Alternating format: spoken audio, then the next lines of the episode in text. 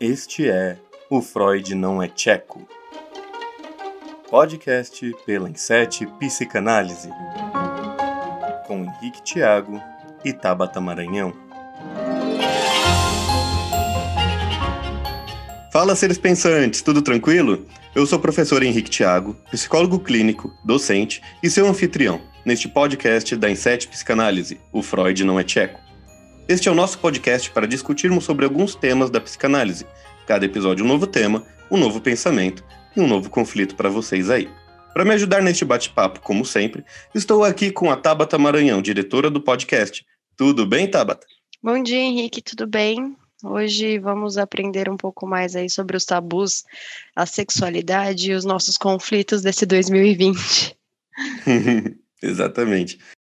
Neste novo episódio de Freud Não é Tcheco, falaremos sobre os tabus da sexualidade. Em especial, discutiremos sobre como o ato de discutir sexualidade é importante em nossa sociedade, principalmente nos tempos atuais, em que, apesar deste assunto ser muito melhor explanado do que há 20 anos atrás, ainda há tabus muito sérios que podem trazer problemas psicológicos para as pessoas. Teremos alguns pontos como base para nossa discussão. Em primeiro lugar, a declaração do ministro da Educação, Milton Ribeiro, feita em 24 de setembro de 2020, em que traz a homossexualidade como homossexualismo, opção sexual e algo de famílias desajustadas. Em segundo lugar, a mesma declaração, mas no ponto em que o ministro cita que a educação sexual nas escolas é praticamente um incentivo à prática sexual de adolescentes. Além deste tema bem sensível, que inclusive iremos desmistificar aqui, falaremos com duas pessoas muito queridas que lidam com a sexualidade de forma natural e sem tabus. Meus convidados de hoje são Beatriz Cetrini, uma grande amiga de longa data, feminista nata, que levanta a bandeira de seus ideais com muita força. Muito prazer ter você aqui conosco hoje, Bia. É um prazer inenarrável fazer parte desse programa com vocês. Eu que já virei fã do Freud Não é Tcheco, não perco um programa, acompanho vocês, é incrível. Estou muito feliz pelo convite. Vai ser uma honra fazer esse programa com vocês. Excelente. Bem-vinda. Bem-vinda. Obrigado, Bia. Um prazer é nosso. Ainda temos o Matheus Savastano, bartender, namorado da Beatriz Cetrini e uma drag maravilhosa nas noites de São Paulo. É um prazer ter você também aqui conosco hoje, Matheus. Tudo bem, gente? E aí, como é que vocês estão? Prazer estar participando aqui do podcast com vocês. Vamos lá, temos muita coisa para falar, né? Estou ansioso para tocar nesses assuntos hoje. Muito obrigado, viu, Matheus? Muito obrigado aos dois por estarem aqui conosco hoje. Antes de começarmos nossa conversa, vamos soltar aquele recadinho para quem ainda não nos conhece. Para quem caiu de paraquedas, este é o Freud Não é Tcheco podcast da Inset Psicanálise, um grupo de seis psicanalistas que amam a psicanálise e temos como intuito trazer esta ciência para vocês de uma forma descomplicada. A Inset é uma empresa voltada a atendimentos clínicos em psicanálise e de fins acadêmicos, para desde o estudante de psicologia até o psicólogo ou psicanalista já formado. E também é o curioso, que quer saber mais sobre esta ciência sem precisar bater a cabeça em textos carregados. Para mais informações, visite nosso site em www.inset.com.br ou siga-nos nas redes sociais Inset Psicanálise no Facebook, Instagram, YouTube e Spotify. O Freud Não é Tcheco tem novos episódios semanalmente, todas as segundas-feiras, através das plataformas do YouTube, Spotify e Deezer se inscrevam em nosso canal e sigam nossa playlist. Complementando, devido à pandemia de Covid-19, este episódio foi gravado à distância, seguindo as normas de distanciamento social. Teiba. Teiba. Meus queridos, obrigado de novo por estarem aqui, mesmo que virtualmente conosco. Primeiramente, eu queria que vocês dois, Beatriz e Matheus, se apresentassem e contassem brevemente a história de vocês dois, por favor. Vai você, amor, fala um pouco você. Tudo bem, gente? Sou Matheus, é... sou bartender já há alguns anos, trabalhando sempre aqui em São Paulo. É... sou apaixonado pela gastronomia também. E mais do que isso, sou apaixonado pela Bia, a mulher da minha vida. Oh. Essa moça tão linda que está conversando com a gente hoje aqui. E um pouquinho depois que eu entrei para esse ramo de bar, gastronomia, eu me descobri drag queen também. Isso entrou na minha vida e eu falei, cara, que legal. Eu acho que isso é algo que eu quero levar para o resto da minha vida. Isso é algo que faz muito bem para a gente sempre, assim. E vamos falar um pouquinho mais sobre isso hoje. Excelente. Não, já fiquei curiosa já. E tu, Bia? Conte um pouco para nós aqui, para os seres pensantes, quem é você? Oi, galera, eu sou a Bia. Eu trabalho com psicologia positiva, é um pouco diferente da galera da, da do podcast do Freud no Tcheco, é mais voltado para a área é, da felicidade, da saúde, do bem-estar, sem focar na parte das doenças, das. Gente, me fugiu a palavra. Transtornos. Dos transtornos, das psicopatias. Eu trabalho muito com casais, eu gosto de trabalhar relacionamentos. E quando eu conheci o Matheus, eu fiquei encantada com o fato dele ser uma pessoa tão autêntica e viver tão forte as verdades dele. Isso me chamou muita atenção. E conforme a gente foi se conhecendo, não, não tive nem chance, eu me apaixonei completamente. É uma pessoa conheceu. que. Desculpa te interromper, mas você já conheceu é ele como drag, não? Eu conheci ele pela internet, eu conheci ele pelo Facebook. Então eu vi as fotos antes de conhecer pessoalmente. Então eu já sabia. O que me chamou a atenção foi justamente isso. Eu olhei e falei que incrível. É uma pessoa que, num mundo tão cheio de preconceito, tão, tão complicado de você ser você mesmo, ele não tem medo de mostrar o que ele é, ele tem orgulho. E isso me chamou a atenção, eu fiquei curiosa. E quanto mais eu fui conhecendo, mais encantada eu fiquei. Achei a coisa mais incrível do mundo. E estamos juntos há três anos, completamente apaixonados. Num relacionamento que, para mim, é o mais saudável que eu já vi, que eu já vivi de longe. É incrível, é um relacionamento muito bonito. Muito legal. Obrigado por vocês compartilharem desse amor com a gente. Quem não viu pode até acabar vendo. Os dois fizeram alguns ensaios fotográficos que eu fico de cara até hoje. Né? Eu lembro de dois. Tem o do Nu Artístico que vocês fizeram, que ficou incrível. E teve o do Matheus de drag. Que, inclusive, qual que é o nome de drag? É Natália. Natália. A Natália Esse... e a Bia, lindas, lindas. Esse ensaio que o Matheus está montada, tá, de Natália, foi o pedido de namoro que eu fiz para ele. Sim, eu maravilhoso, inclusive. Pedido. Ah, é, o relacionamento contar... é totalmente diferente, né? Você que não é, pediu namoro. Fui eu que pedi. Que legal. Eu queria deixar bem claro que eu aceitava ele do jeito que ele é, sem mudar nada, porque eu soube que ele teve algumas dificuldades com isso, sofreu alguns preconceitos, e eu quis mostrar para ele, não só falar, eu queria que ele sentisse que não só é, eu aceitava isso, que eu acho meio bizarro falar aceitar, né? Tipo, se eu não aceitasse, quem sairia perdendo era eu, que eu que não ia viver um relacionamento maravilhoso. Mas Sim. eu queria que ele sentisse que eu celebrava isso nele, que eu tinha orgulho disso. Então uhum. eu fiz um pedido com ele montado e misturei várias coisas dos nossos dois mundos e ainda quis registrar isso com fotografia para a gente lembrar. E o do no artístico foi um presente de aniversário que ele deu para mim, que ele sabe que eu gosto de fazer essas fotos. E inclusive o fotógrafo é um amigo meu de décadas, também de anos. E, ele acabou participando, só que não estava previsto. A gente começou a fazer as fotos, aí ele estava junto com, comigo lá. Ele começou a interagir, me ajudar com algumas poses, algumas coisas, tipo, põe roupão, tira o roupão. Aí eu falei, ah, por que, que você não arranca a roupa e vem fazer junto? Ele arrancou a roupa e veio fazer. Não maquiou, não fez nada. Foi muito legal. Muito legal mesmo. Isso que é namorado parceiro, né? Tira a roupa até na frente dos outros para que a namorada fique feliz. muito legal. Vocês dois realmente são, são um casalzão. Fico muito feliz de ver né, um casal tão unido, tão fora da caixa como vocês. É, fico feliz, pois, com o passar do tempo, casais como vocês podem é, cada dia mais ser livres para se expressarem, né, da forma com que, inclusive, a Bia acabou de falar apesar de termos muito a percorrer ainda, saber que existem pessoas como vocês que levantam a bandeira das causas LGBTQIA+, e do amor sem barreiras, é, é uma esperança para que, com o tempo, a mente das pessoas se abra cada vez mais. Mas vamos discutir de coisa ruim agora? É, hoje não vai ser TechPix, né? Hoje não, não. não. Talvez um dia a gente possa conversar sobre só coisas boas, mas hoje a gente precisa criticar, precisa também discutir sobre coisas ruins. Temos que falar de coisas ruins que acontecem para podermos pensar, refletir criticamente e trazer novas ideias à tona. Né?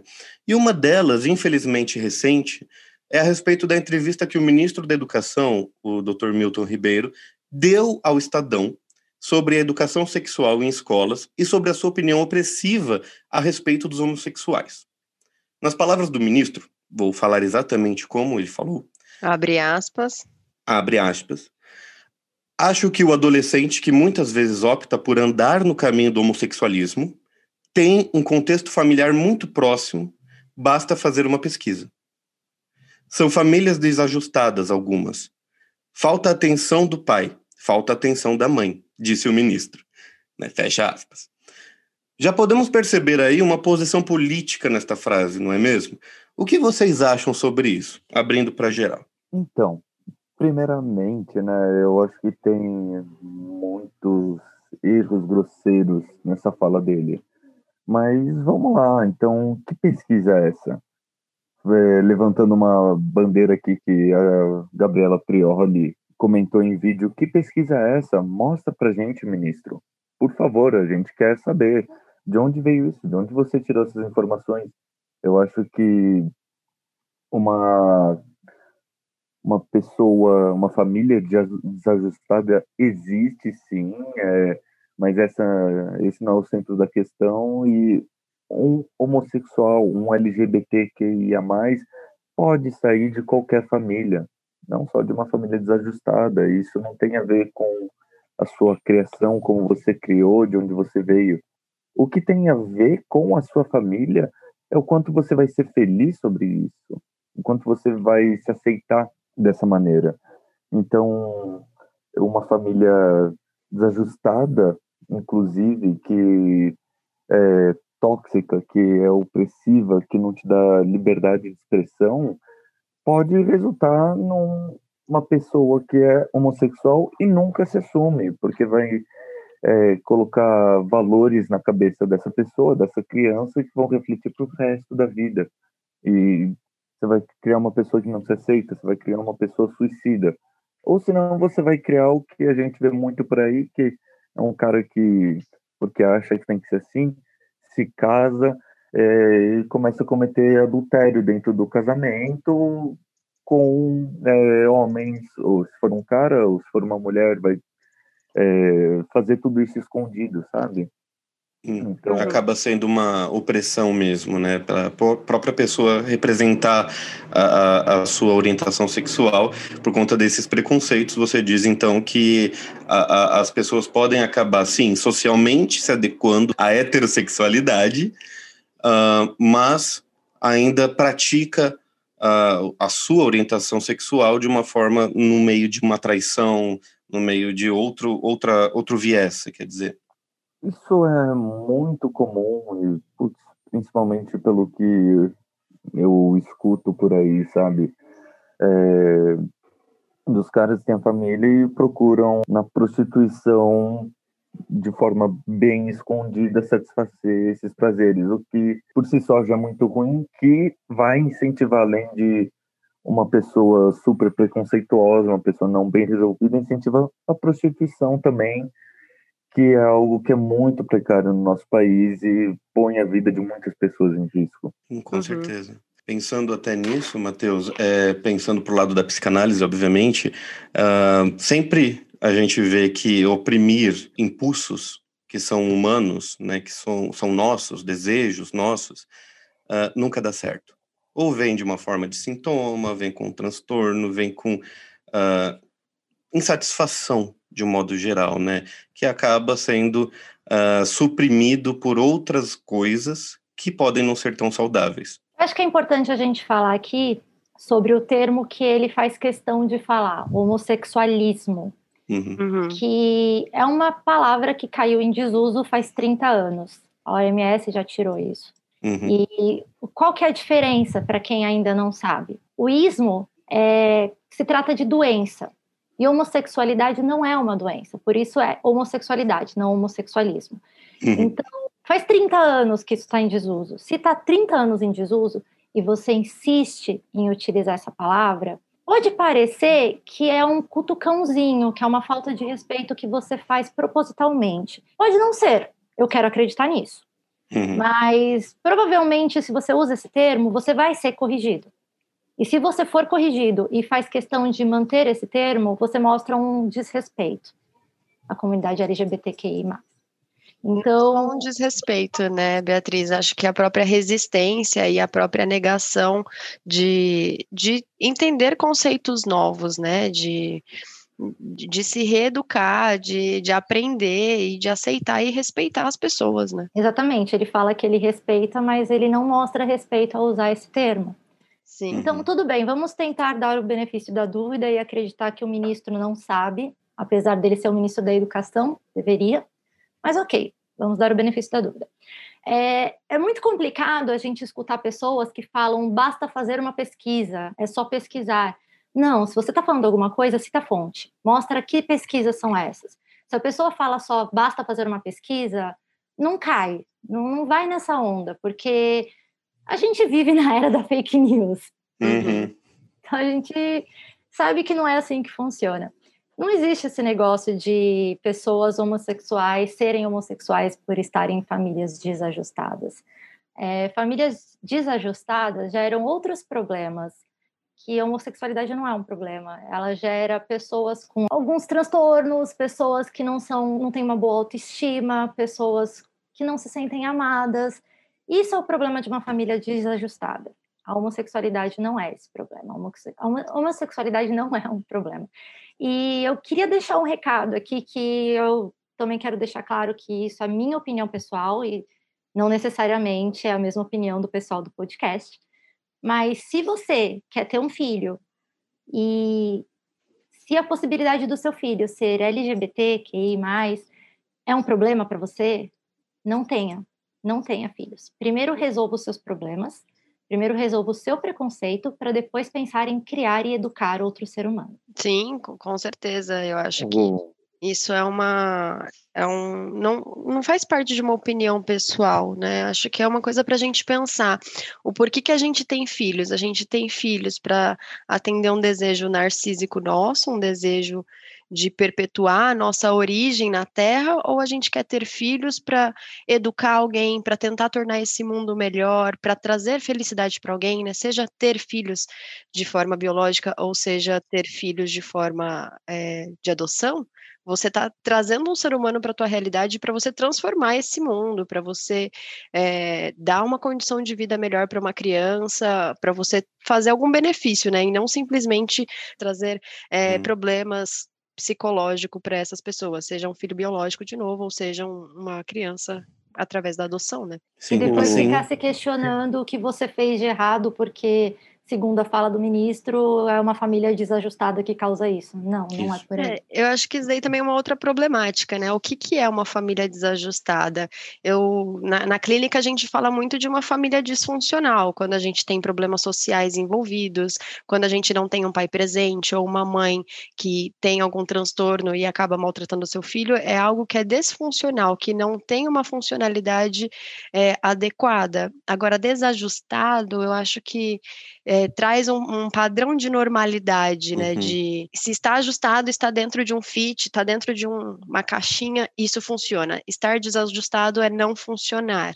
Então, acho que até o termo, né, traz um, um preconceito. É, ter uma família não é não é como brincar de The Sims, onde não. você tem tudo na sua cabeça e só uma questão de tempo para as coisas saírem do seu jeito você vai ter que lidar com muitas coisas que não são esperadas e nem tudo vai sair do seu jeito, do jeito que você quer. E, putz, que coisa melhor para criar frustração numa criança do que colocar um monte de expectativa em cima dela e quando ela não corresponde, você demonstra que você está chateado, você demonstra uma reprovação. É, cara, para criar uma criança frustrada, para criar um, um, ser humano frustrado, é, esse é um ótimo primeiro passo. E quanto a mas, aproveitando mais um gancho ali que a Bia falou, você reprimir isso desde sempre, mostrar que não tá certo com o seu filho, em ser ele quem é, mostrar que tá errado por qualquer motivo, qualquer crença sua, é, pode trazer muitos problemas. Eu comento muito com a Bia, eu mostrei um filme para ela chamado Orações para Bob. Muito Orações bom. para Bob é uma muito dramatização, bom. mas é baseado em fatos reais, onde toda a reprovação que o filho tem, que o Bob, no caso, tem, é, inclusive que é por parte só da mãe. O resto da família aprendeu a aceitar e aprendeu a lidar com isso, mas a mãe reprova. E ele ama, ele adora a mãe. É, acaba colocando nele tanta pressão, tanta frustração, que leva o garoto ao suicídio. Em muitos países você tem uma taxa de suicídio entre homossexuais, entre LGBTs, bem maior, justamente por essa reprovação que você tem na família, em países conservadores, uhum. onde não é certo você ser feliz do jeito que você é. Uhum. Então, isso traz outro problema. É um sim. filme baseado em histórias, em fatos reais, né? Sim, sim. Sim, sim. Esse filme está em algum lugar disponível? Talvez as pessoas queiram assistir, inclusive eu.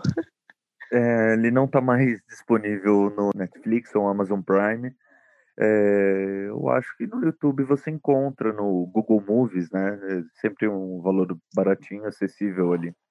É uma ótima indicação de filme, por exemplo. Eu venho de uma família que nem sempre foi assim, mas, mas depois de grande, se tornou evangélica, boa parte. Minha mãe é pastora evangélica, meu padrasto também.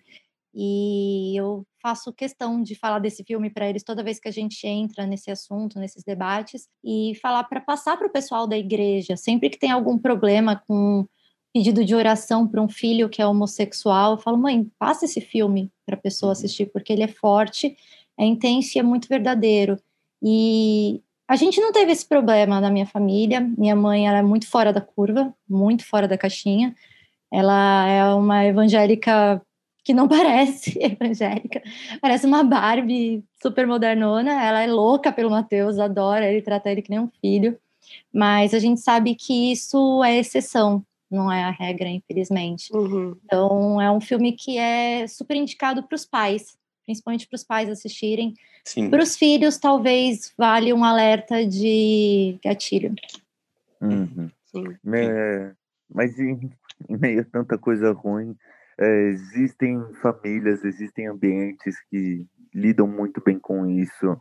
E, cara, isso tem que ser valorizado e incentivado. Acho que tanto o ambiente familiar, ambiente de amigos, é, ambiente profissional, eu sou defendido em casa. Entre os meus amigos, já passei por uma situação que no carnaval estava todo montado e veio um cara falar merda para mim e o meu amigo que estava comigo, é, ele é cis, hétero, e ele veio me defender, ele comprou essa briga. Eu tive que falar, não, Caio, deixa quieto, sabe? Nem, nem vale a pena, mas ele comprou essa briga, ele veio me defender. No meu trabalho, eu já tive a oportunidade de ser valorizado como drag queen também, falando que legal que você é drag. Cara, vem cá, vamos fazer uma noite de drag queen vamos fazer uma noite que, tipo, a atração especial vai ser você. Isso, uhum. na época, era um dos melhores bares do mundo. Uhum. Em que eu trabalhei e, tipo, o meu chefe veio e falou isso pra mim eu fiquei super feliz. Eu falei, caralho, que inclusão legal, que inclusão décimo gostosa. Décimo quinto, décimo quinto melhor do mundo. Que legal. E, e Matheus, eu sei que você está contando, não sei se você vai entrar nisso mais para frente, mas eu queria entender um pouquinho é, em que momento da sua vida você, né, não precisa entrar nos, nos detalhes, claro, para não compartilhar nada muito pessoal, mas em que momento da tua vida você se olhou no espelho e falou: Hum, eu sou Natália, né? Dentro de mim tem uma Natália louca para sair, e, e, e o quanto que é, também explicar para o público ouvinte a diferença entre orientação sexual e uma montagem de drag queen, né? Porque até onde eu sei, você pode ser hétero, pode ser bi, pode ser pan, pode ser o que for. É, drag queen e isso não afetar a tua sexualidade diretamente, né? Como uhum. você poderia explicar para a gente um pouquinho o que é ser drag e como que foi essa descoberta para você? É, isso é uma coisa que eu não sei ao certo como começou, eu acho que sempre existiu dentro de mim, mas é uma apreciação, uma valorização muito grande por personagens femininas fortes, personalidades femininas fortes. É, eu sempre achei muito mais legal um filme da Disney como a Mulan, em que a protagonista é uma mulher e ela ser forte e vencer a guerra e ter que se esconder, né? Esconder quem ela é para poder lutar no exército, é, cria uma barreira que é muito mais interessante. É, não sei quando que isso começou em mim, eu, de fato, mas chegou uma hora na minha vida que eu falei, putz, é muito mais legal quando você empodera uma mulher.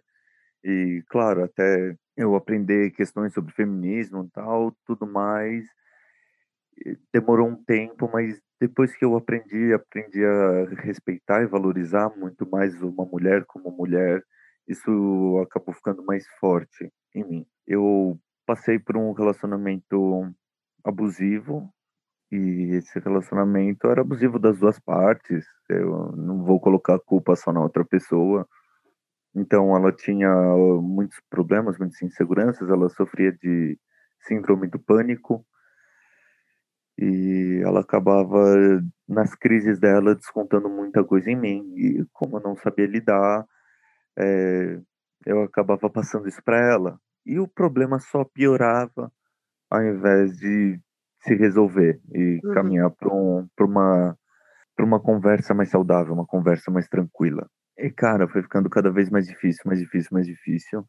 Foi numa época em que eu estava trabalhando em escritório que é algo que foi horrível para mim. Mentira, vai, não foi horrível. Foi bom eu conseguir pagar minhas contas, foi um trampo que eu consegui conciliar trabalho e mas estudo. Mas para sua saúde é... mental não foi bom, né? Então, ok, a gente entende. Eu sou uma pessoa muito inquieta, né? Ficar trabalhando ali na frente do computador, ar-condicionado, cadeira Excel, não funciona para mim. Não rola. É, mas é algo meu também, né? Eu não soube lidar hum. com isso. E ao mesmo tempo o relacionamento estava ficando cada vez mais difícil, mais difícil, mais difícil. Eu comecei a desenvolver crise de ansiedade. Eu estava me sentindo um, um, estranho dentro de mim. Eu não me sentia pertencente a esse, esse corpo que eu tava, sabe? Uhum. E, cara, um, logo no fim desse relacionamento, eu já estava bem ruim, com crise de ansiedade constante. E um dia eu acordei e ela não tinha acordado ainda, ela estava dormindo. E eu liguei a TV, liguei a Netflix. No dia anterior, um grande amigo meu, ele falou para mim que tinha aquele programa lá de drag queen que era muito engraçado. O RuPaul? Palavras, RuPaul's Drag Race, exatamente. Nas palavras dele. É muito engraçado, uma bicha jogando veneno na outra o tempo todo tal. É, é, isso é um hétero é, descrevendo RuPaul's Drag Race. Eu falei, vamos Bem, não que então. o RuPaul não seja engraçado, que não esteja realmente, não, este, não tenha realmente né, as bichas jogando uma coisa na cara da outra. Isso é faz parte do programa, mas não é isso a proposta Sim. do programa, né? Exatamente. Em dois episódios eu tava apaixonado pelo programa, apaixonado mesmo assim. Então, é, é, foi coisa de dois, três dias. Eu maratonei a primeira temporada. E eu vi a final da. Mentira, na época não tinha a primeira temporada no Netflix. E, cara, eu assisti a final da primeira temporada como o pessoal vê a final da Copa do, do Mundo. NFL. Do Super Bowl. final da Copa do Mundo, exatamente. E Cara, que incrível! Olha quantas personagens femininas incríveis, fortes, cheias de personalidade tem naquele programa, sabe? É, e isso trouxe para mim um, algo que eu tinha antes, né? Que é admirar personagens femininas fortes. Eu fui lembrando, isso foi vindo à tona, junto com o momento que eu estava passando, que eu estava me sentindo super desvalorizado, é, super impotente. E essa ideia começou a crescer dentro de mim veio assim tão rápido. Foi assim, em um mês eu tava no AliExpress comprando peruca. E, e como foi para você, assim, é, é, a, sua, a sua orientação sexual, eu vou acabar tendo que perguntar, não, não ficou confuso para você? Pera, eu vim de uma criação em que heteronormativa e agora eu estou me pegando com vontade de ser drag. Isso gerou algum conflito para você ou não? É que eu já tinha assumido a minha bissexualidade antes disso. Na ah, época eu namorava entendi. uma mulher, mas é, eu já tinha assumido minha bissexualidade antes disso. E, é, existe uma questão muito complicada com o bissexual, é, tanto entre héteros quanto entre homossexuais. É, porque o, seu tiozão ali que vai na igreja todo final de semana vira e fala para você: não, Matheus, isso é uma fase, você não sabe o que você quer direito tal, e vai passar. Enquanto que o, o, do lado LGBT, muitas vezes a gente enfrenta preconceitos dentro do meio LGBT mesmo. É, você escuta que, tipo, ah, você não é gay de verdade. Uhum. Você, o tipo, bissexual tá... é um tá dos que mais sofrem, né? Se você não é homem, gay, branco e cis. é LGBT de alguma maneira, cis, exatamente, você sofre preconceito dentro do meio LGBT também. Exatamente. É, a Tabata falou que o bissexual é o que mais sofre dentro da comunidade LGBTQIA+, só que também o, os gays afeminados também sofrem. Um, as lésbicas ainda não são, não tem ah, aquele sim. poder, apesar de ser a primeira letra, né, da, da sigla que, que é, denomina, né, a, a, tribo, ainda assim é, são pouco vistas.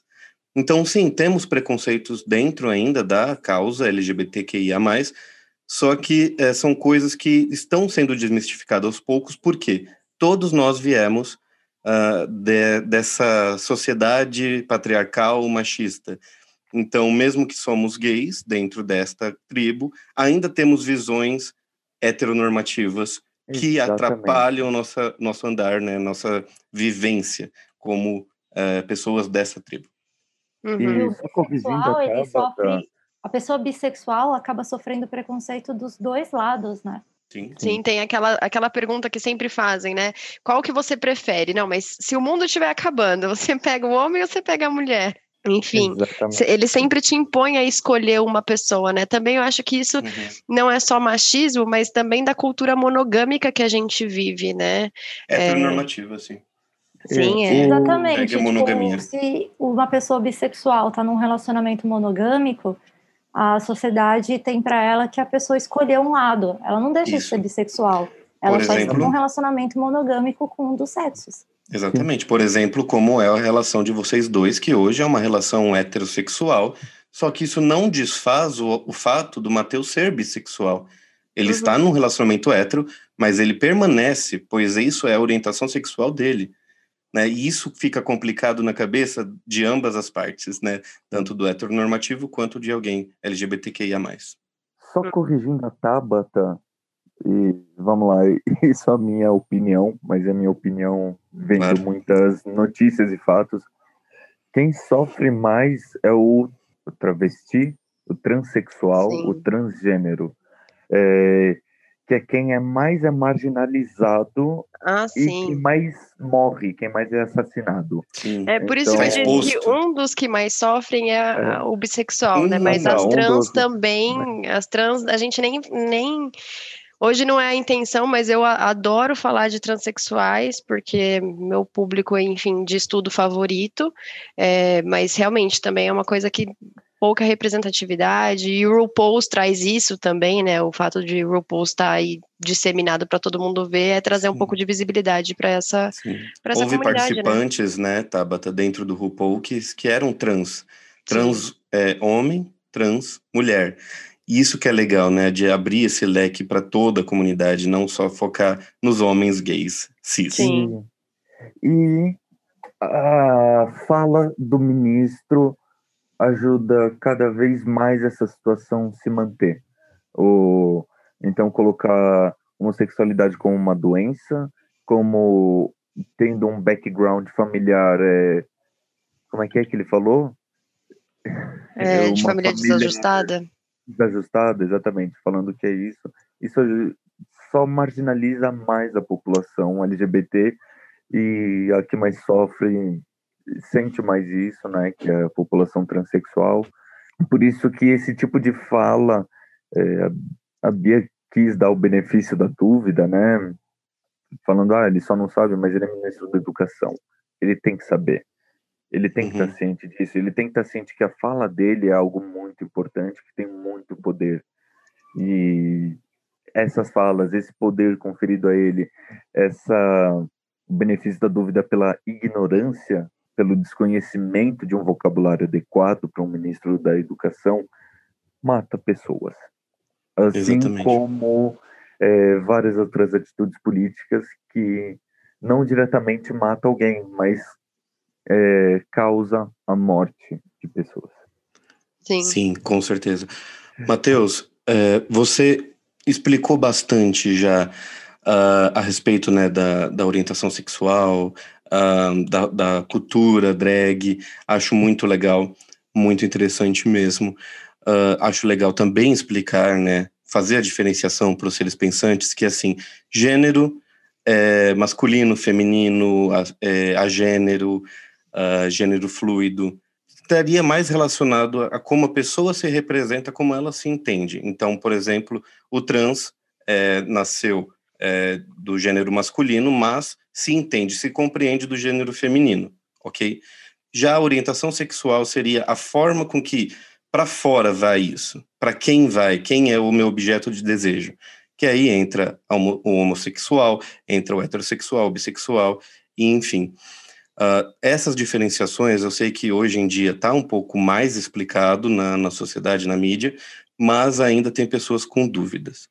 Entretanto, né, acho que deixamos bem claro aqui a diferença, tanto pela é, a vida do Mateus, que ele compartilhou conosco, há diferenças, há diferenças, por exemplo, na relação dele com a Bia, né, como é, uh, e não desfaz um ou outro, ok?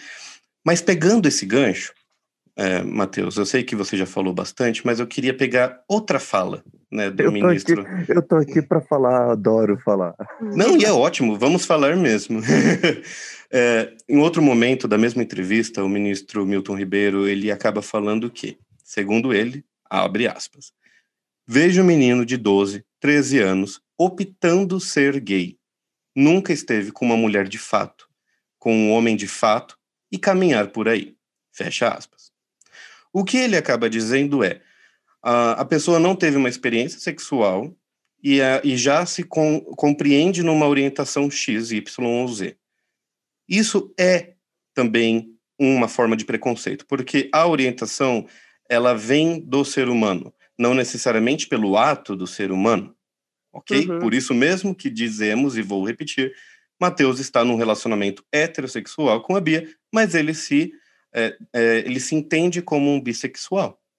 Então, há diferenciações que, por preconceito, as pessoas colocam em caixinha, inclusive igual a gente estava falando a respeito né, de tanto um lado como o outro ter preconceitos ainda dentro uh, desse tipo de relação, desse tipo de orientação.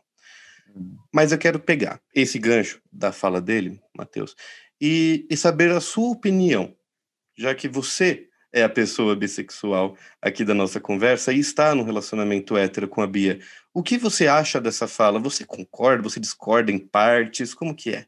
Eu vou abrir um parênteses aqui e eu ainda acho que ficou uma pergunta da Tabata que eu não respondi e é, ficaria legal só para dar o gancho para isso assim. Mas é quanto à questão da drag queen, né? Como que é ser drag queen? É, o que isso interfere na sua sexualidade?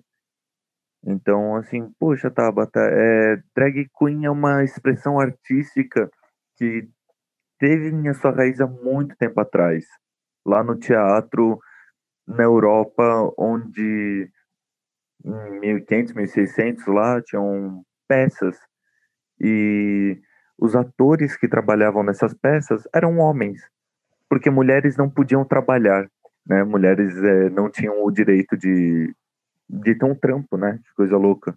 Uhum. os homens começaram a se vestir como mulheres. E foi daí que teve a raiz. Nesse tempo não era é, não era drag ainda, né? Mas é, surgiram clubes em que fora dos palcos os homens faziam reuniões para se maquiar e interpretar esses papéis.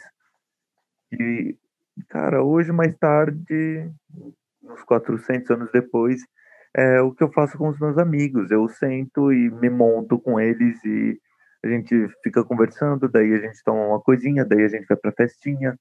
É, isso surgiu daí. Uhum. É, mas a raiz disso é uma expressão artística. E drag queen até hoje é uma expressão artística. É uhum. você trazer à tona algo que está dentro de você e normalmente no seu dia a dia, quando você está no escritório, você não consegue. Então, existem vários tipos de como, é, interpretação, né, de como ser uma drag queen. E às vezes uma drag complementa a personalidade do, do autor, é, né? Porque é uma obra de arte, uhum. toda obra de arte tem um autor e só que a tela é seu corpo. Uhum. E não só seu corpo, sua personalidade. Então tem gente que encara um personagem. Tem gente que é totalmente de um jeito quando está normal, ou quando não está montado, tem e de uma maneira totalmente diferente quando está de drag. E é, o vezes... quanto que a Natália é o Matheus e o quanto que o Matheus tem da Natália no seu dia a dia? A Natália, bom, naquela época, né, em que eu estava passando por todas aquelas crises de ansiedade e me sentindo impotente, é, a Natália era tudo que o Matheus queria ser, mas o Matheus não conseguia. Uhum. Então, eu aprendi muito com a Natália. É, ela era tudo que eu tinha vontade, tinha todo aquele carisma, toda aquela energia, simpatia e sorrisos que eu não conseguia ter. Tinha toda a aceitação que eu não conseguia ter. Então, é, eu aprendi muito com a Natália. Hoje em dia, o, a Natália sai pouco, né? Porque eu trabalho muito e você quer ver a Natália custa caro. Né? Se a gente hum. faz alguma coisa bem feita, não tem que fazer de graça. Sim, né? Porque vale ressaltar, eles não se veem já há um tempo por conta da pandemia e por conta do trabalho que o Matheus exerce, né, de bartender. Então tem muito contato com outras pessoas e não dá para eles ficarem se vendo com tanta frequência, né? Exatamente. Então isso a pandemia mas, afetou o relacionamento. Mas é, a gente dia... mora 10 minutos um do outro, mas a gente está quatro meses sem se ver. É. é hoje em dia, como eu tenho saído pouco, é, não me monto muito, mas a Natália ainda vive dentro de mim. Eu sou uma drag, né? Eu posso não estar tá montado, mas eu sou drag queen. Uhum. É, assim como eu tenho minha religião, então eu sou um bandista. Assim como tenho minha profissão, eu sou um bartender. Não é porque eu chego em casa eu deixo de ser bartender. É, não, continuo sendo. E eu continuo sendo uma drag queen também. Então eu aprendo e, e tenho atitudes que é tipo, sabe, o que a Natália faria. Uhum, Mas sim. é isso me ajuda com muitas coisas no dia a dia. É, tomada de decisões ou algum comportamento específico, ou como tratar alguém, é, como responder um cliente. Então, eu posso não estar de maquiagem e peruca, mas na hora de conversar com algum cliente meu, vem um sorriso do nada, vem uma simpatia do nada que se você toma cerveja comigo no, no dia a dia normalmente, você vê que eu não sou tão legal assim. Ah, você é sim. Eu não sou tão descolado, então. Eu não sou tão descolado desse jeito quanto eh, se você sentar comigo no balcão e eu estiver trabalhando. Mas é. E quanto à questão de sexualidade, cara, drag é uma forma de arte, novamente.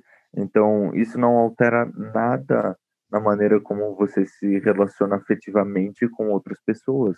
É, o que muda é que é muito mais fácil você enxergar preconceitos, eles ficam muito mais evidentes. Então, uhum. eu já sei com homens, eu já sei com mulheres que condenavam esse tipo de atitude. É, aquela minha namorada na época falou comigo que não queria nem me beijar se eu tivesse drag queen, não queria nem me ver uhum. montada. Saí com uma menina uma vez que achou muito legal, muito bacana tal, mas a gente já tava ficando na época. Mas o dia que eu tava de drag, ela não me beijou, não segurou minha mão, nem nada. Não, não fui para casa com ela depois. Uhum. Eu falei, tá bom, beleza, é assim, tranquilo. Mesmo assim, eu vou sair montada porque hoje eu quero no barzinho, no karaokê, vestida de drag. Uhum. Exatamente. Você é a sua expressão, né? Tanto artística quanto de si mesmo, né? Acho isso muito importante. Eu acho também, Matheus, que uh, essa conversa que a gente está tendo a respeito da, da cultura drag, né? E de como você vivencia ela, pode ser muito bem outro episódio, inclusive, do Freud Não é Tcheco, onde a gente pode falar mais sobre isso. É, porque é muito interessante, eu sei que tem muitas histórias né? Desde que você queira compartilhar elas publicamente com a gente aqui, seria um prazer receber novamente para que a gente converse sobre isso. É, mas entendendo aqui, né, o, a questão que a gente colocou em, em pauta, né, de que uh, o ministro acaba trazendo essa, essa nova forma de vivenciar e de experimentar essa nova fase do mundo, dando passos para trás, né, uh, acaba afetando a gente que está buscando, na verdade, desenvolvimento e não retrocesso. Né? Uhum. Então, sim, é muito importante tudo o que a gente está falando aqui, é, só frisando que não compartilhamos mesmo com as opiniões dele, mas estamos aqui para criticar, né? E uhum. não para atacá-lo de, de qualquer forma. Uh, Bia, é, eu acho que assim o Matheus ele falou bastante a respeito da, da orientação sexual dele, barra a forma da arte que ele exerce até hoje. Como que você lida com isto? Com ele ser drag? Com ele ser bissexual e drag. Então, eu sou monogâmica. Quando a gente começou a se relacionar, a gente conversava muito, né? a gente conversa muito sobre tudo até hoje. E a gente foi pegando uma amizade muito forte e eu fui perguntando para ele. É, percebi que ele também é monogâmico, então a gente combinava nisso.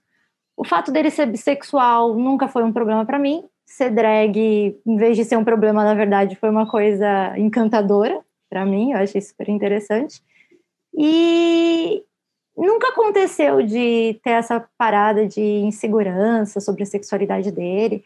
Pelo contrário, eu achava que ele era uma pessoa muito autêntica, que não tinha medo de ser o que ele realmente era, uma pessoa que não tinha preconceito. E quando eu fui entendendo esse essa admiração que ele tem por figuras femininas, isso me atraiu. Há pouco tempo atrás, na verdade, eu conversei com ele sobre isso, né?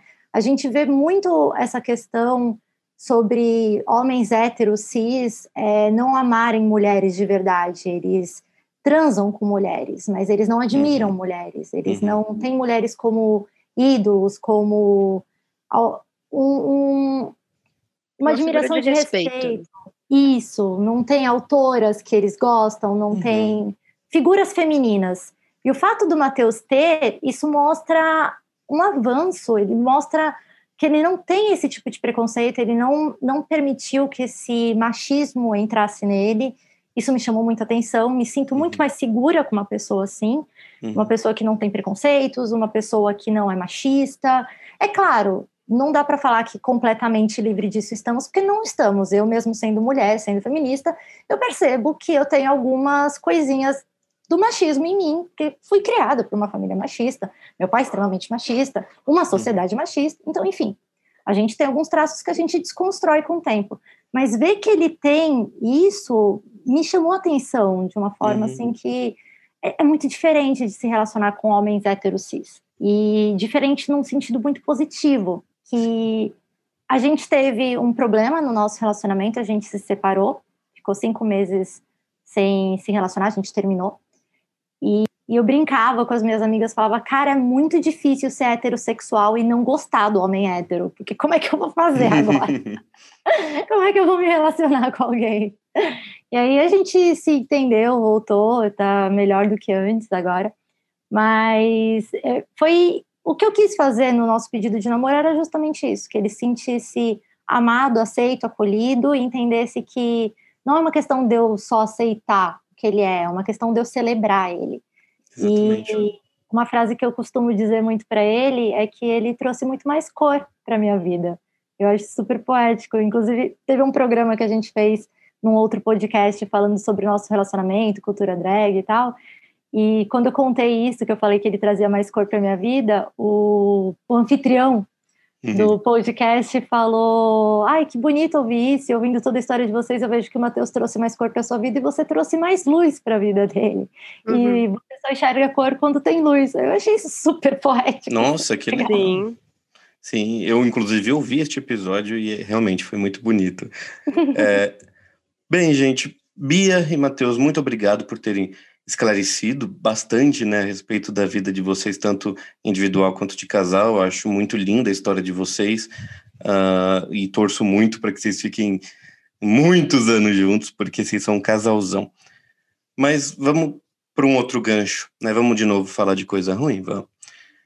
É, apesar de já ter demonstrado, né, o ministro da Educação a respeito do preconceito dele com o público LGBTQIA+, logo após o, o, o que ele acabou de dizer, né, o que a gente discutiu, ele escancara de vez e vai para aquilo que tem mais sentido com a sua posição política, que é a educação. Entretanto, seres pensantes, vem cá.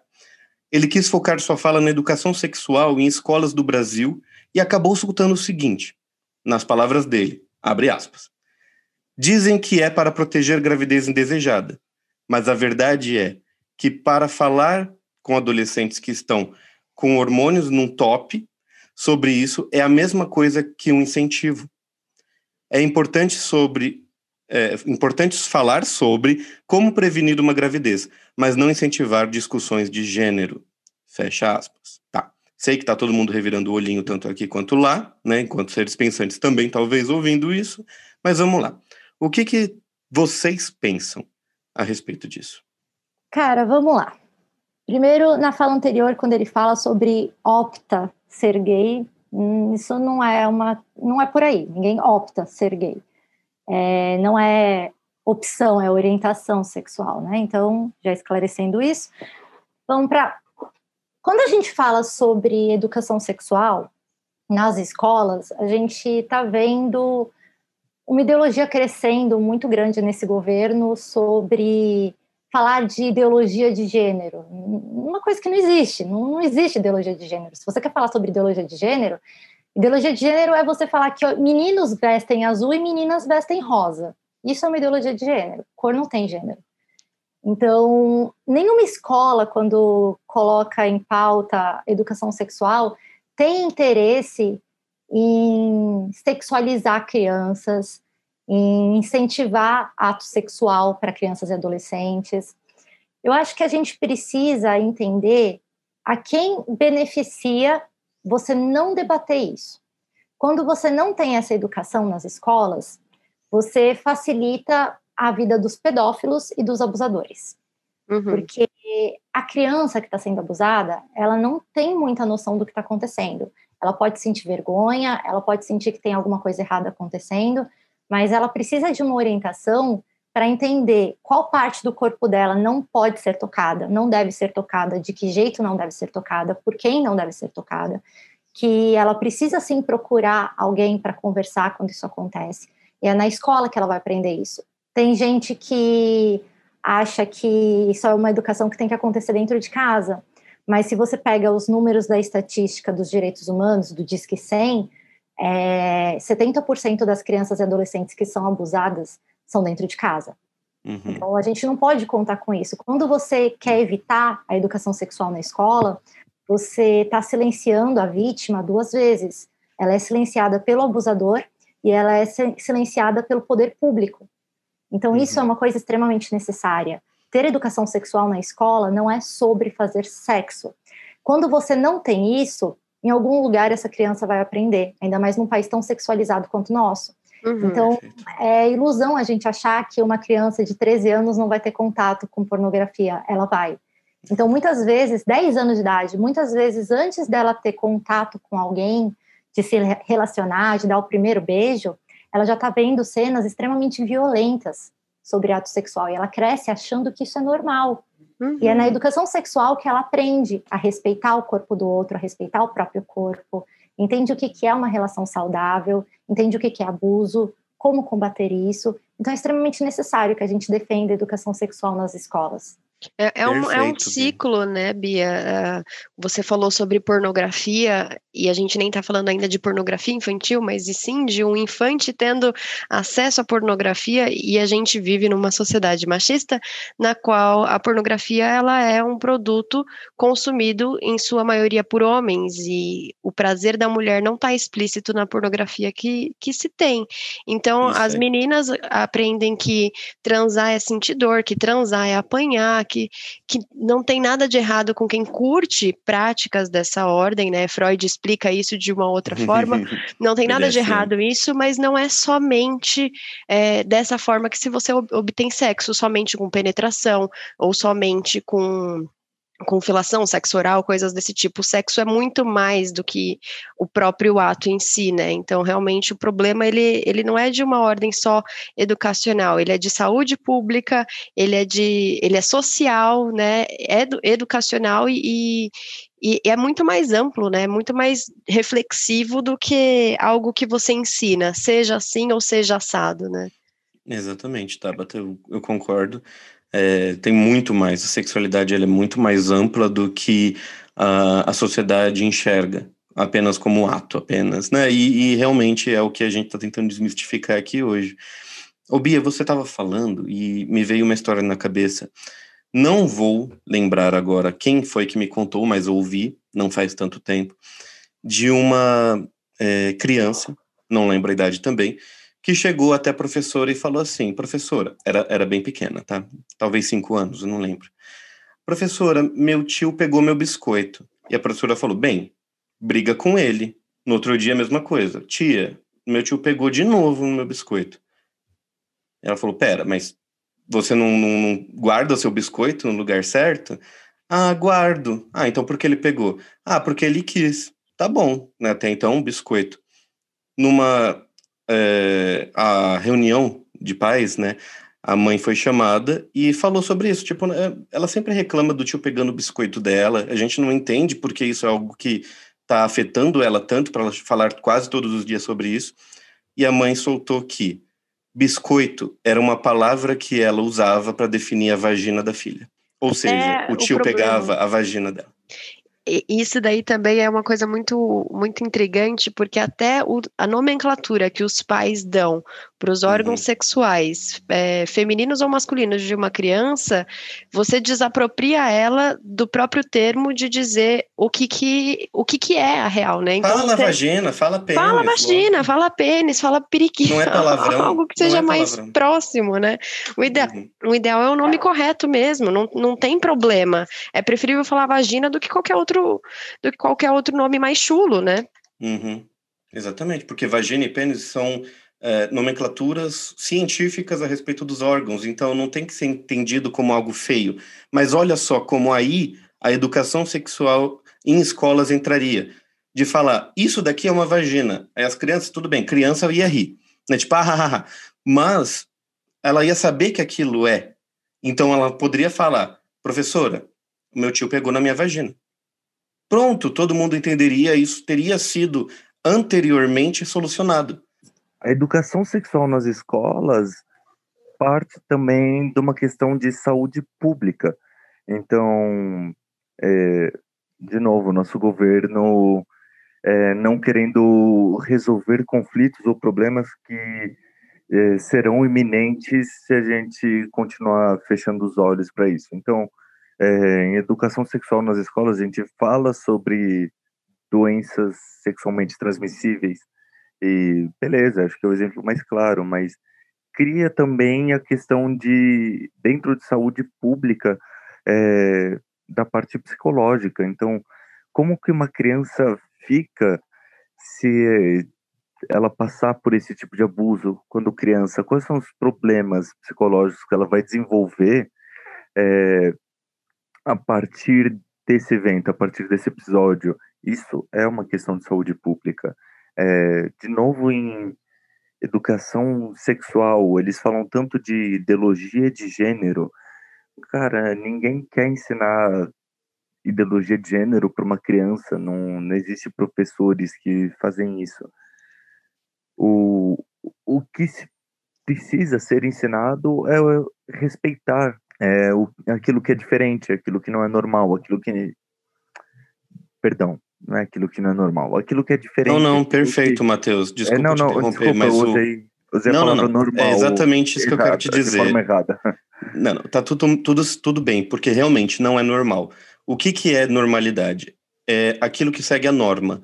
Então, a norma é ser heterossexual, cis, uh, monogâmico. Se a gente sai disso, a gente já é considerado anormal, mas não necessariamente com a ideia chula da palavra normal. Essa apropriação é importante para a gente também, então você falou uhum. corretamente. Ok. E, cara, uma, uma pessoa que não se sente respeitada por ser quem ela é, de novo, aquele ponto que eu trouxe, uhum. vai se sentir insegura, pode desenvolver diversos problemas, inclusive depressão, levando ao suicídio. De novo, é uma questão de saúde pública. É, ninguém quer que tenham mais gays nesse mundo. É, putz, não precisa, já, já tem bastante. Tem bastante.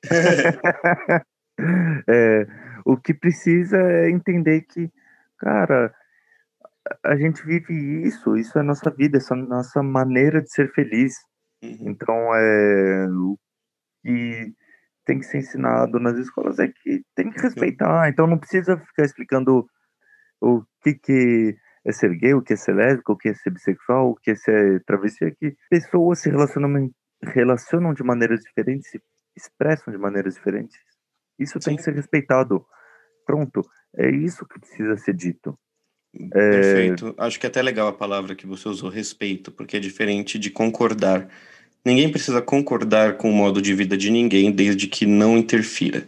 Uhum. Mas aí a gente pode levantar outra questão, de a quem a diversidade fere tanto. Uhum. Por que, que as pessoas que têm tanto esse preconceito, têm tanta essa raiva contra pessoas LGBTQIA+, por que, que tem tanta essa raiva? Será que talvez não seja o momento de você se perguntar de onde isso vem, buscar uma terapia e resolver esse ódio que você tem dentro de você? Porque um mundo que todo mundo gosta só do azul, que bosta de mundo é esse, sabe? Todo mundo tem que concordar com tudo que você acha. Eu achei um porre se todo mundo fosse igual. A diversidade é uma coisa rica, é uma coisa linda. E nós, como brasileiros, devíamos saber disso, porque nosso país é riquíssimo em diversidade. Exatamente. A sociedade brasileira, a população brasileira é muito diversa e é lindo. De tudo, né? De etnia, de culturas, de comidas e, por que não, de sexualidade. É, então, se você que... tem medo disso dentro das escolas, você tem que se perguntar por que, que você está com esse medo. Porque quando você tem uma educação que mostra para uma criança que ela não está errada de ser o que ela é, que é normal, que é ok, que ela pode ser feliz sendo quem ela é, isso evita uma série de complicações, de problemas que ela pode desenvolver no futuro, porque ela vai uhum. ficar se questionando: será que eu sou isso mesmo? Ou de repente se forçando a ser uma coisa que ela não é para ter aceitação dentro de casa, dentro da família, dentro da sociedade. E se você cresce sabendo que isso não é um problema, que isso não é errado, que isso não é uma doença, além de você se sentir livre para se expressar e se descobrir como você é, você não vai ter preconceito com a pessoa que é aquilo, mesmo que você, você não seja. Você respeita os outros, né? Perfeito. Sim. Lindo, acho, concordo. acho que é esse caminho mesmo. Uhum. Uh, Para mim, né, de um ponto de vista meu, óbvio, concordando com todos vocês, a, a causa LGBTQIA+, é, tem sido defendida e tem sido assunto de vários debates científicos, artísticos, culturais, políticos, etc.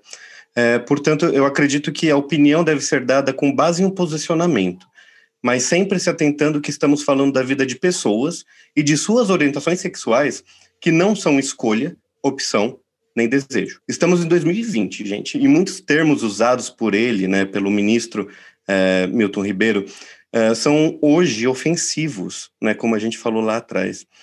Este não é o local de fala do ministro da Educação, tanto por sua profissão quanto por não ser pertencente a este grupo, né?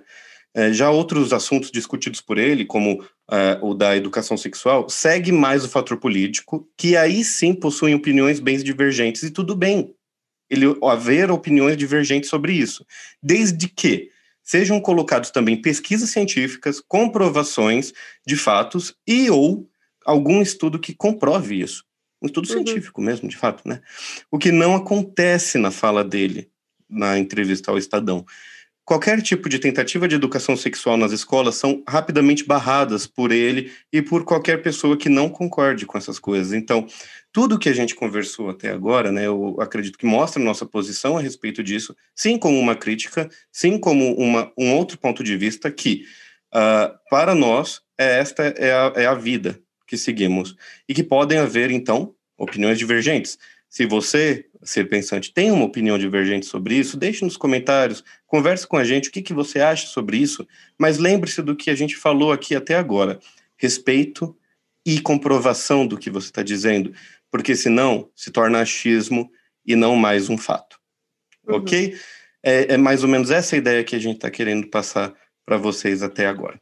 É, e é bom ter em mente que opinião divergente é uma coisa e opinião pautada em preconceito e ódio é outra. Exatamente, Bia, concordo. Só o que eu acho legal falar sobre é, esse paralelo, né? Educação sexual nas escolas e jovens no desenvolvimento sexual. Isso é uma. É, tem o, o prefixo, tem o radical sexo nesses dois termos. Sim. E acho que é, isso é muito diferente. Educação sexual é, é todo o estudo em cima é, de, na verdade, é como esse estudo é passado para crianças, estudo sobre é, como se prevenir, como se proteger, como se conhecer melhor. Então, justamente para evitar algum assédio, algum abuso, para entender que o sexo pode gerar uma gravidez, o sexo pode te trazer uma doença, o sexo pode é, te trazer é, memórias, boas ou ruins. O desenvolvimento sexual não não está em pauta nisso, né? Uhum. Nessa discussão. É, então, cara, de novo, é entender tudo que sexo pode trazer, que você tem que respeitar opiniões é, e visões e formas de ser diferentes, mas o, o desenvolvimento sexual do jovem não está em pauta nessa discussão. É, putz, se tivesse, provavelmente todo mundo ia assistir menos pornografia e transar muito melhor e ia ser mais feliz. Sim, era isso que eu ia provocar, né? Me, me, passou pela cabeça agora. Será que o sexo é o problema ou as consequências do nosso comportamento, do nosso pensamento são o problema? Porque você falou, né? O sexo pode trazer uma gravidez indesejada, o sexo pode trazer uma doença. É o sexo ou a nossa falta de conhecimento, é a nossa falta de autocuidado que pode trazer isso pra gente, né? O sexo, ele tá aí para uma questão de reprodução, né? Falando aí de, de ciência, é uma questão de reprodução, e descobrimos que sexo também proporciona prazer, que sexo também traz coisas positivas. O que traz as coisas negativas, eu acho que tem mais a ver com, com a nossa falta de reflexão a respeito do assunto, com você transar com um monte de gente se sentindo vazio por dentro e tentar se preencher é, através de uma, entre aspas, libertinagem aí, através de atitudes de desrespeito, de falta de autocuidado, de falta de preservação, enfim, com o outro também, com um puro uhum. egoísmo, uhum. né? Você, enfim, ir transar com alguém sem camisinha, não é só você que está correndo risco, você Isso. também passa. Um, você transmite uma doença, você também pode ter alguma coisa. Então, a gente está falando de pandemia, né? Não estamos falando exatamente de sexo, mas vocês dois não estão se vendo por algo, entre aspas, aí bem entre aspas, comparando ao sexo, mínimo que seria uma doença. Só que uhum. olha a consequência desse, entre aspas, mínimo, que é vocês se contaminarem com uma pandemia, com o Covid-19, e disseminar isso para a família inteira. Então, uhum. tem que ter uma reflexão de que não é o sexo exatamente que vai te causar problema, mas é o mau uso do sexo, é o excesso é, de informações indesejáveis que podem trazer agravantes, né?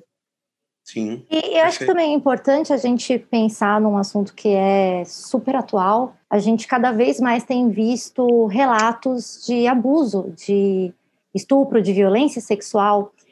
E a única forma da gente combater isso é com a educação sexual.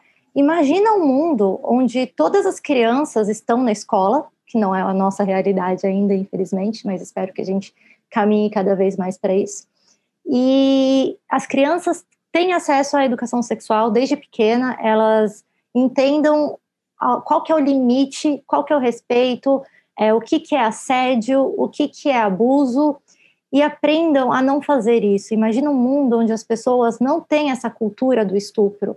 A única uhum. forma da gente combater essa cultura é com a educação sexual nas escolas. Sim, e, e, e eu complementaria, a gente quer combater Bia. isso, quer mudar isso, é dessa forma. E eu complementaria que será que é educação sexual ou a palavra educação? Né? Por que, que a gente também tem que segregar as coisas? Hoje, claro, a gente precisa segregar para dar visibilidade para isso, mas a gente está falando de algo básico, que é a educação, que, que é ensinar alguma coisa de valor, né? E aí a gente tem que deixar claro, marcado que é educação sexual, para que, que serve. Acho que às vezes a gente fica também se explicando se explicando demais, talvez não, se a gente vivesse nesse mundo utópico, não teria essa, essa necessidade. A gente só falaria de educação, a gente só falaria de respeito, a gente só falaria de amor, e não ter que, que segregar o tema. Mas eu queria trazer uma coisa para reflexão que tem a ver muito com uma próxima pergunta, como eu falei para vocês, eu, eu, me interesso muito pela. Não, não faço parte do, do, da comunidade LGBT, eu sou uma mera é, espectadora da vida dos meus amigos, enfim. E, mas eu gosto muito, eu me interesso muito, e meu TCC na época da faculdade, né, há cinco anos atrás, foi sobre identidade de gênero, né? Foi a discussão e, e o como. Como os filmes influenciam, né? A questão era se as, se as crianças veem dois homossexuais se beijando, elas vão querer ser homossexuais na cabeça da, do nosso ministro. É, eu falei, pera, mas a gente tem filmes que têm representações dessa, dessa ordem. Eu assisti e eu não quis ser homossexual, então não é uma escolha. E eu fiz uma análise do filme do Shrek, é, do primeiro filme, do primeiro e do segundo filme, na qual a gente tem figuras completamente diversas, né? O Pinóquio vestindo uma calcinha fio dental e ninguém hostiliza ele por isso, pelo contrário, assim, é, eles não zoam o fato dele estar usando um adereço feminino, eles simplesmente fazem um cuecão nele com a calcinha fio dental e ok. E isso para um filme, né, de criança. A própria Fiona já é uma princesa que quebra os padrões da Disney, porque ela é gorda, ela é verde, ela é toda diferente, ela é forte, ela que vai e salva o Shrek, e o Shrek que não é um, um padrão de príncipe, de homem é, heterotop, pelo contrário, ele é um cara super escroto, enfim, tem várias representatividades e eu levei para essa discussão. E eu queria saber de vocês, se vocês já, já tiveram algum momento de preconceito, com pessoas vendo vocês num momento íntimo, ou até mesmo se vocês acreditam que contato com, com isso faz com que a pessoa possa ter uma escolha, né? Direcionar essa escolha da sexualidade. Eu sei que vocês já disseram que não, mas eu queria que vocês falassem um pouco mais dessas experiências. Uma opinião mais Precon... íntima de vocês, né? O preconceito durante um momento íntimo nosso, que a gente está se abraçando, se beijando, com a gente nunca rolou. Mas é, esse preconceito veio de algumas formas, assim, principalmente em conversas, comentários, perguntas. A Bia mesmo já falou que é, quando a gente começou a namorar, as amigas dela perguntavam: Ah, mas você tá namorando um cara bissexual, mas ele vai te trair com um homem. Ah, porque ele vai sentir falta é, de ter uma relação sexual com um homem esse tipo de preconceito que está justamente nessa questão do da falta de conhecimento. Então, a galera não conhece, não sabe como é. Não é uma questão sobre ser bissexual, é uma questão sobre ser monogâmico. Então, a gente já passou mais é, sobre. No, no ponto preconceito, foi assim, inclusive com o pai dela, né?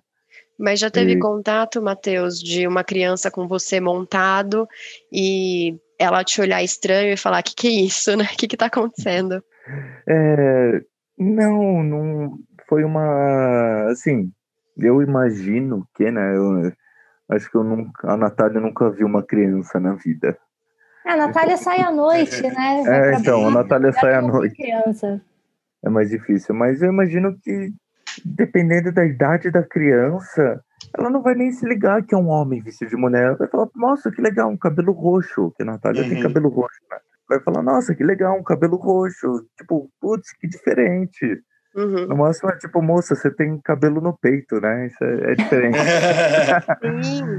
Mas a criança tem uma inocência que eu acho que impede ela de propagar alguns preconceitos. O preconceito vai sendo adquirido ao longo do caminho.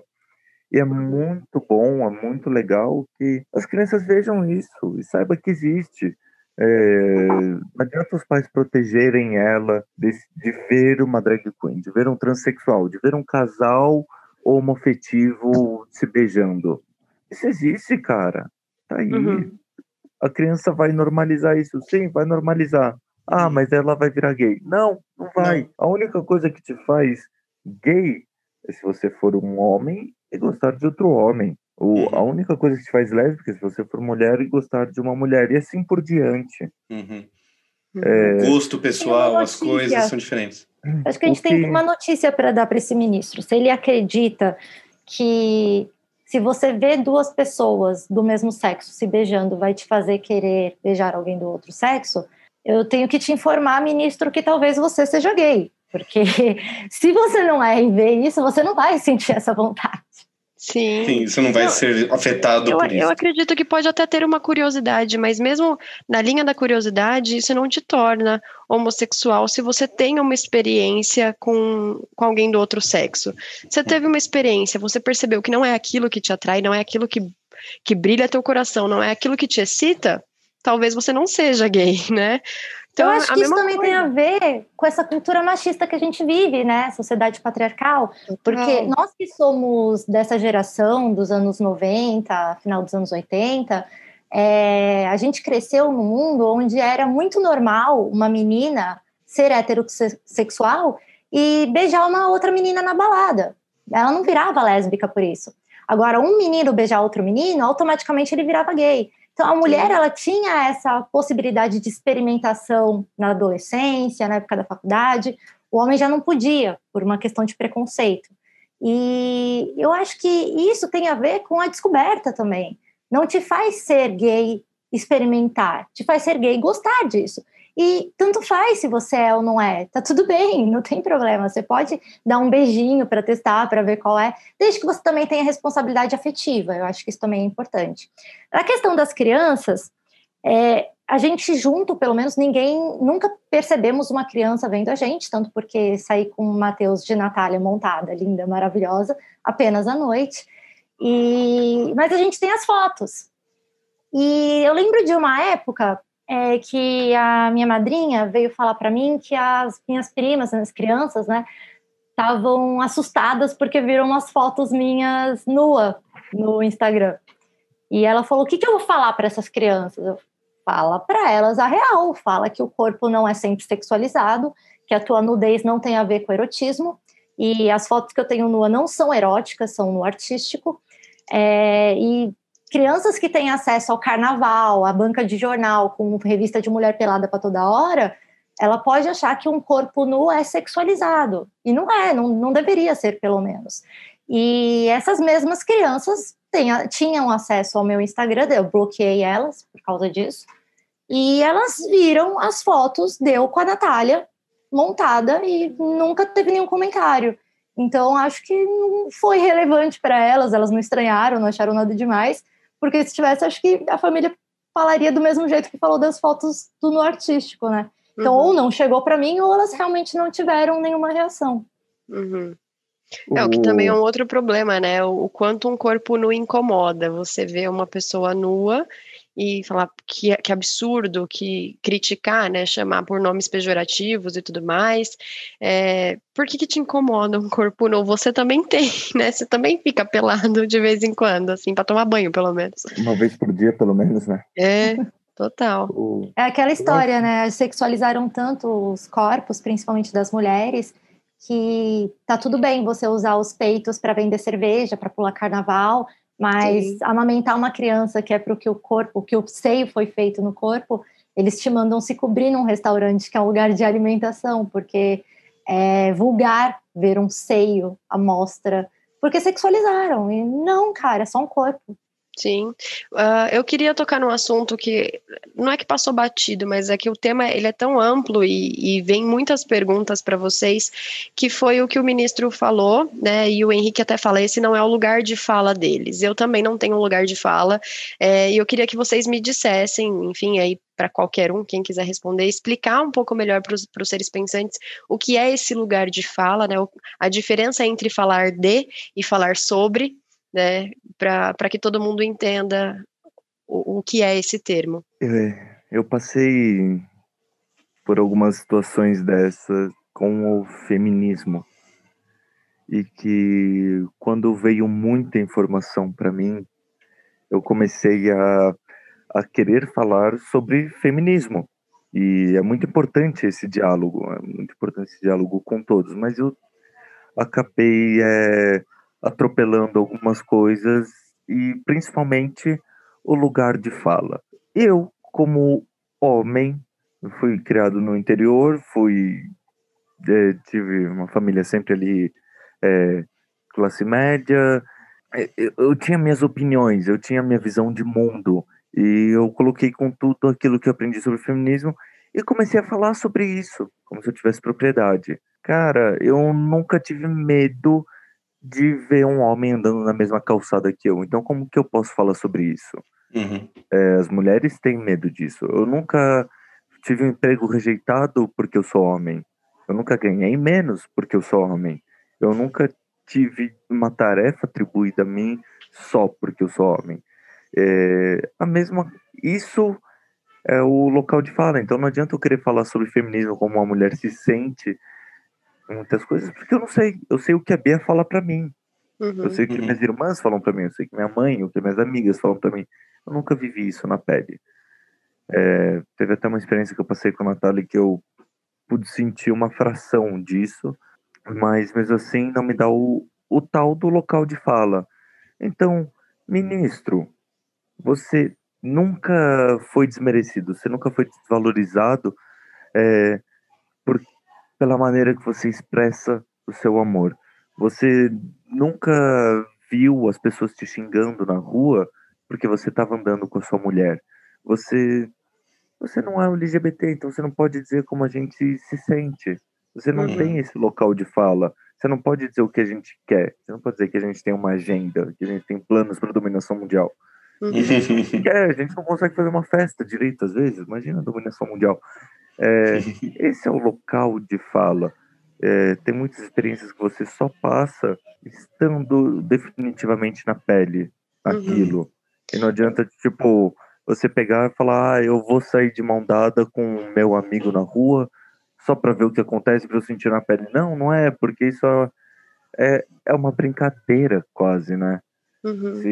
é algo não... que não vive, né? O que você está querendo dizer, na verdade, é o lugar de fala é aquele lugar que você tá, tá dizendo a respeito da tua experiência e do quanto você sofre. No meu caso, eu falo sobre a sexualidade, eu falo sobre os LGBTs, porque é algo que eu ouço falar, é algo que eu pesquiso, então eu falo sobre o que eu conheço.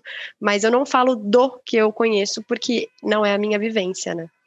Exatamente. Então tem muita coisa que é, o local de fala é importante, porque por todas as experiências, eu tenho 27 anos de experiência, uns oito dele como LGBT, e por todas essas experiências que eu passei, muda o tom da minha voz, como eu falo, muda é, alguns prefixos, sufixos, artigos, e passa uma mensagem mais clara. Então, não adianta você ler apenas um texto, você você sabe que você passou, você sabe que você vive, você sabe como é o seu mundo, você tem propriedade para falar dele. Então, ele não pode falar como um LGBT. Ele pode imaginar como é ser.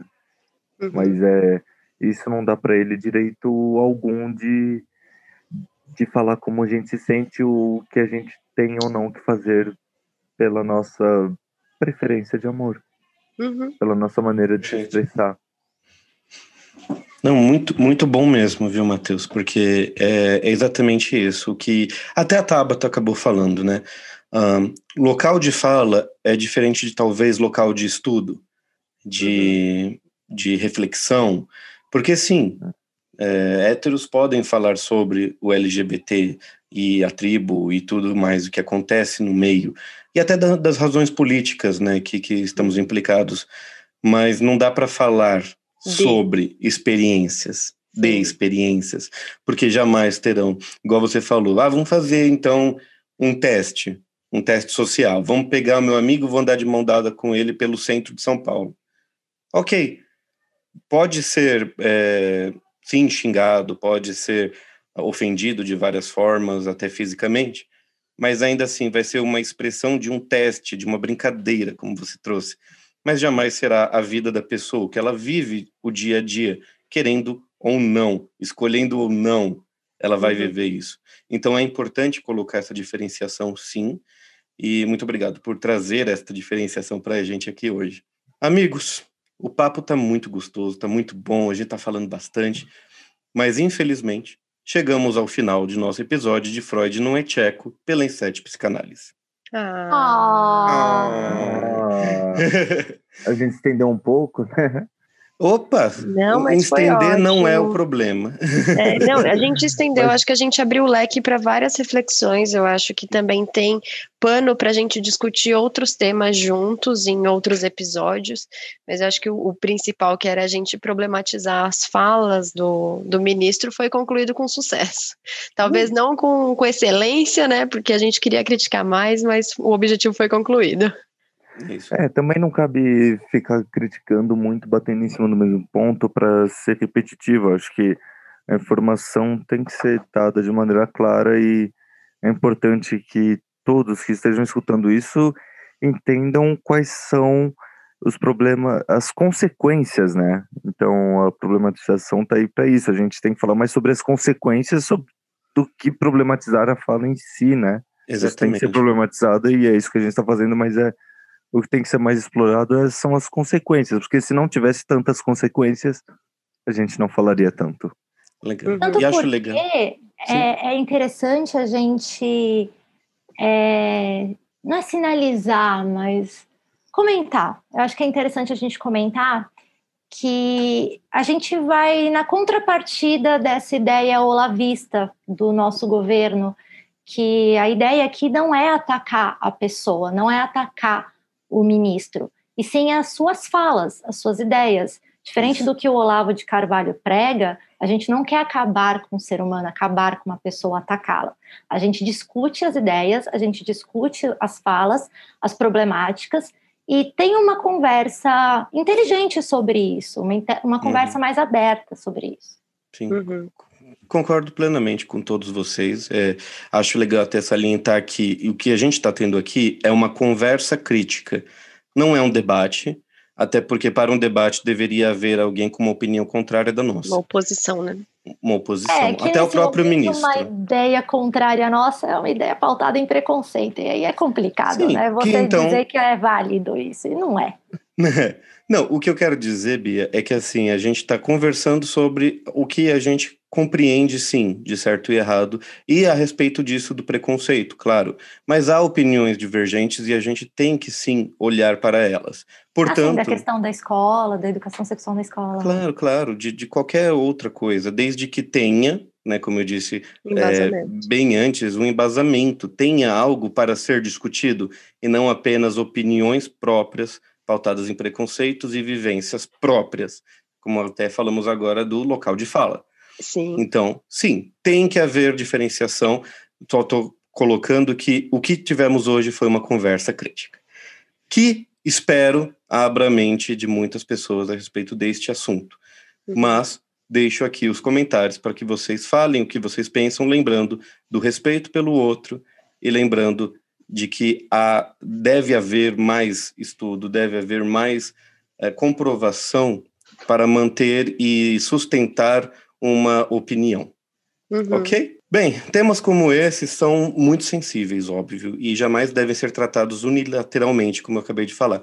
Mas o que acontece, como no caso dessa fala do ministro, são opiniões próprias, pautadas em sua maioria pelos seus próprios preconceitos e também pelo não conhecimento total da tribo LGBTQIA. E até mesmo é, sobre o que poderíamos evitar com a educação de crianças e adolescentes quanto à sexualidade. Vale refrisar que educação sexual não é Kama Sutra, né? mas sim o conhecimento do sexual, a defesa sobre atos sexuais de terceiros sem consentimento, ou seja, estupro, inclusive proteção contra atos de pedofilia, mas ainda poucos percebidos por aqueles que governam nosso país e nossas leis, infelizmente. Mas felizmente temos locais como este para discutir sobre, para tentar abrir a mente daqueles que seguem fechados em seus valores. Gente, havendo mais a ser discutido sobre esse tema, é, conversaremos em um novo episódio com a Beatriz Cetrini e o Matheus Savastano, se assim eles desejarem, se assim eles quiserem trazer novos casos, novos temas para a gente, estão super convidados. E ainda agradeço a, profundamente a participação de vocês neste episódio de Freud não é tcheco pela Inset Psicanálise. Muito, muito obrigado, Bia, e muito, muito obrigado, Matheus. A gente que agradece o convite. Sempre que quiser chamar a gente, vai ser uma honra participar. São temas super necessários, super importantes de serem debatidos, conversados. E estamos à disposição. Foi maravilhoso gravar com vocês. Um beijo, seres pensantes. Foi um prazer falar com vocês. E eu fico esperando aqui a próxima, o nosso próximo encontro. Com certeza. Muito, muito obrigado, Henrique. Muito obrigado, Tabata, por abrir esse espaço para a gente tratar de um tema tão importante assim. É, são questões que precisam ser faladas e que é muito legal de um podcast como esse é que a gente consegue acessibilizar informações que a gente às vezes tem que fazer um caminho mais longo para entender, a gente consegue colocar de uma maneira mais simples e mais tragável para todo mundo ouvir isso e ficar ciente dessas questões. Então, obrigado mesmo de verdade por esse serviço social. Ai, Fico muito feliz de, de poder participar desse episódio hoje e tô ansioso, estou ansioso pelos próximos. Perfeito, muito obrigado. Haverão, com certeza. Eu quero, inclusive, colocar o adendo de que o que o Matheus falou muito importante. Sim, estamos trazendo informação, mas também estamos disseminando conhecimento, que é um dos pilares da Inset Psicanálise. Disseminar este conhecimento de uma forma compreensível, clara, objetiva e descomplicada. Então, que bom que chegamos a, a, a, esta conclusão. Muito obrigado, Bia. Muito obrigado, Matheus. Foi um prazer. Tabata, agradeço também muito seu apoio neste episódio, como sempre, está sempre aqui ajudando a gente. Nos últimos dois não estava, mas ainda com o coração, com a alma. Muito obrigado por tudo. Foi muito legal estar aqui com você também. Foi muito bom, adorei conhecer a Beatriz e, e o Matheus. Ainda tenho muitas coisas para perguntar, não, não, cabe hoje, mas com certeza um próximo é, episódio eu gostaria de tê-los aqui para a gente discutir outros temas. E eu estava aqui pensando, né, como finalizar isso de uma forma é, teórico-técnica e profunda e filosófica, como a gente abriu com a frase da, da Beatriz. E aí eu, eu lembrei das frases do Freud, então uma frase, na verdade, eu queria deixar para o Matheus, que é como fica forte uma pessoa que está segura de ser amada, né? Para o Matheus e para a Bia, então, como um relacionamento pode sim ir adiante, mesmo com tantas diferenças e com respeito, e como ele também consegue lidar com todo o preconceito tendo um suporte, sendo amado, enfim, estando seguro de si. E por fim, eu acho que essa foi a frase mais incrível, que o objetivo do podcast de hoje era criticar, problematizar, se possível, mudar opiniões, não para que é, talvez a pessoa abrace a causa logo de cara, mas que pelo menos abra uma esperança para a possibilidade de diálogo, né? Porque debater com uma opinião contrária é possível, principalmente quando a pessoa está disposta a abrir o pensamento e a realmente discutir de forma saudável, né? Não só eu sei do que eu estou falando e eu não vou mudar meu pensamento. É, e aí eu encontrei a frase, né, uma frase do Freud também, que é: a felicidade é um problema individual. Aqui nenhum conselho é válido, cada um deve procurar por si e tornar-se feliz, que é exatamente o que vocês dois fazem e fizeram e é o que a gente procura hoje em dia com os nossos pacientes. Então, obrigada aí por ter compartilhado o momento de vocês com a gente, foi incrível. Uau! incrível! Arrasou demais. Eu dou parabéns à Tabata por, por falar lindamente, dou parabéns sim ao casalzão, que, que sim, concordo, é um casalzão e acabou. É maravilhoso os dois juntos. E a todos os casais aí é, da cultura LGBTQIA, que estão lutando contra o sistema, apesar de toda essa maldade que ainda pode vir de comentários como este. Então, Sim. muito obrigado e parabéns a todos. E vocês, seres pensantes? Se quiserem saber mais sobre este tema ou tiveram outros insights neste nosso bate-papo, deixe também nos comentários, vamos conversar. Obrigado a todos novamente, tanto os ouvintes quanto a quem está aqui na mesa com a gente, a Beatriz Cetrini, o Matheus Savastano e a Tabata Maranhão. E para quem quiser saber mais sobre o nosso trabalho dentro da Inset Psicanálise, visite nosso site em www.inset.com.br e nas redes sociais. Todos os links, inclusive das redes sociais da Beatriz Cetrini e do Matheus Savastano, estarão na descrição do YouTube e do Spotify. Muito obrigado por terem ouvido até aqui este episódio de Freud Não é Tcheco. Até semana que vem. Um abraço, um beijo e vários insights com a Inset. Dá tchau, gente. Tchau, tchau gente. Tchau, pessoal. Tchau, gente.